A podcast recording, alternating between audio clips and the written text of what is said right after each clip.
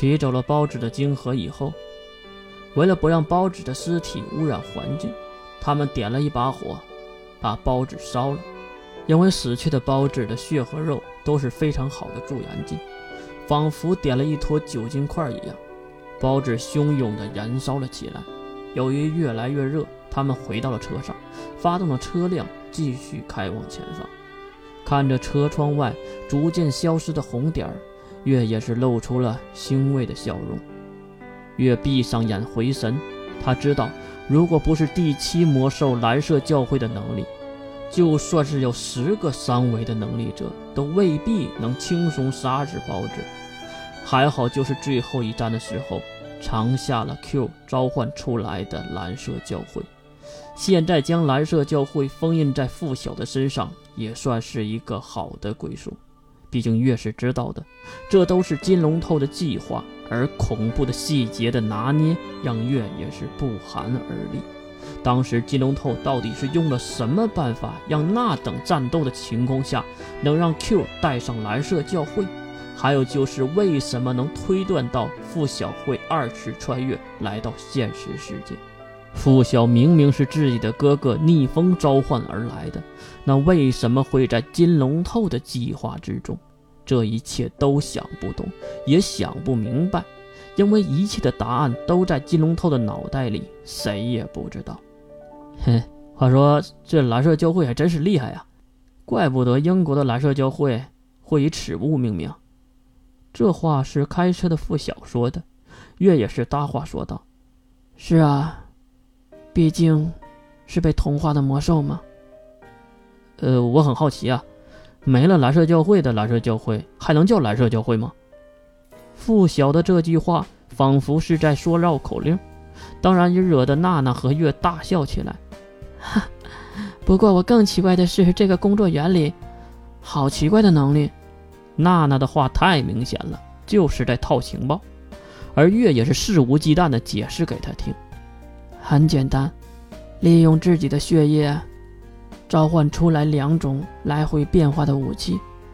平时会和普通的血液一样藏在血管里，用的时候会穿透血管来到体外，并组成各式各样的武器。审判，白的颜色之所以是白色，是因为它能反射很多能量，包括阳光。所以在右眼看来，时不时的透明或者是白色。审判主要是用来攻击的，因为它可以反射能量的特性，不会让对方轻易的拦截下来。第二种，守护，是全黑色的，它的特性正好和审判相反，会吸收几乎全部接触到的矢量伤害，无论是热能、动能、电能。辐射等等，都会一一的被吸收，所以阳光也会被吸收，所以守护总是黑色的。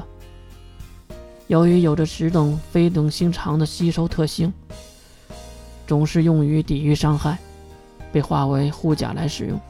当然，也有附小刚才那样操作的，把守护放在脚下，让守护将自己弹射半空中。但是，无论审判还是守护。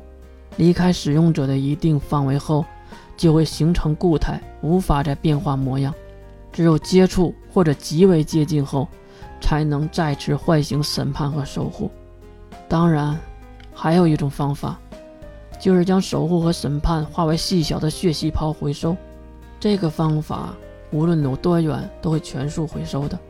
至于在战斗中会消耗掉审判和守护。都是可以用自己的血液代替和重生的，所以有的时候连续丢掉审判和守护，让武器固化，然后重新创造新的审判和守护，也是一种攻击的方式。但是总得小心贫血。不过，对于血气方刚的付晓来说，我想应该是没问题的。听到这段解释，付晓不由得吐槽一句：“哎哎，什么叫血气方刚啊？”娜娜也是偷笑了一声，哈哈，不过这个能力还真是厉害呀。三人说说笑笑，可是奇怪的是，月为什么没有提及任何蓝色教会植入方式和为什么要杀死傅晓才进行封印的话题呢？不知道为什么，这三个人都刻意的去回避这个话题。一路欢声，大约傍晚时分，他们到达了下一个城市，但是并不是半宁岛，而是一个叫地金的奇怪古城。这里很是繁华，但是连城墙都没有。不过四周已能看到来回巡逻的军人们。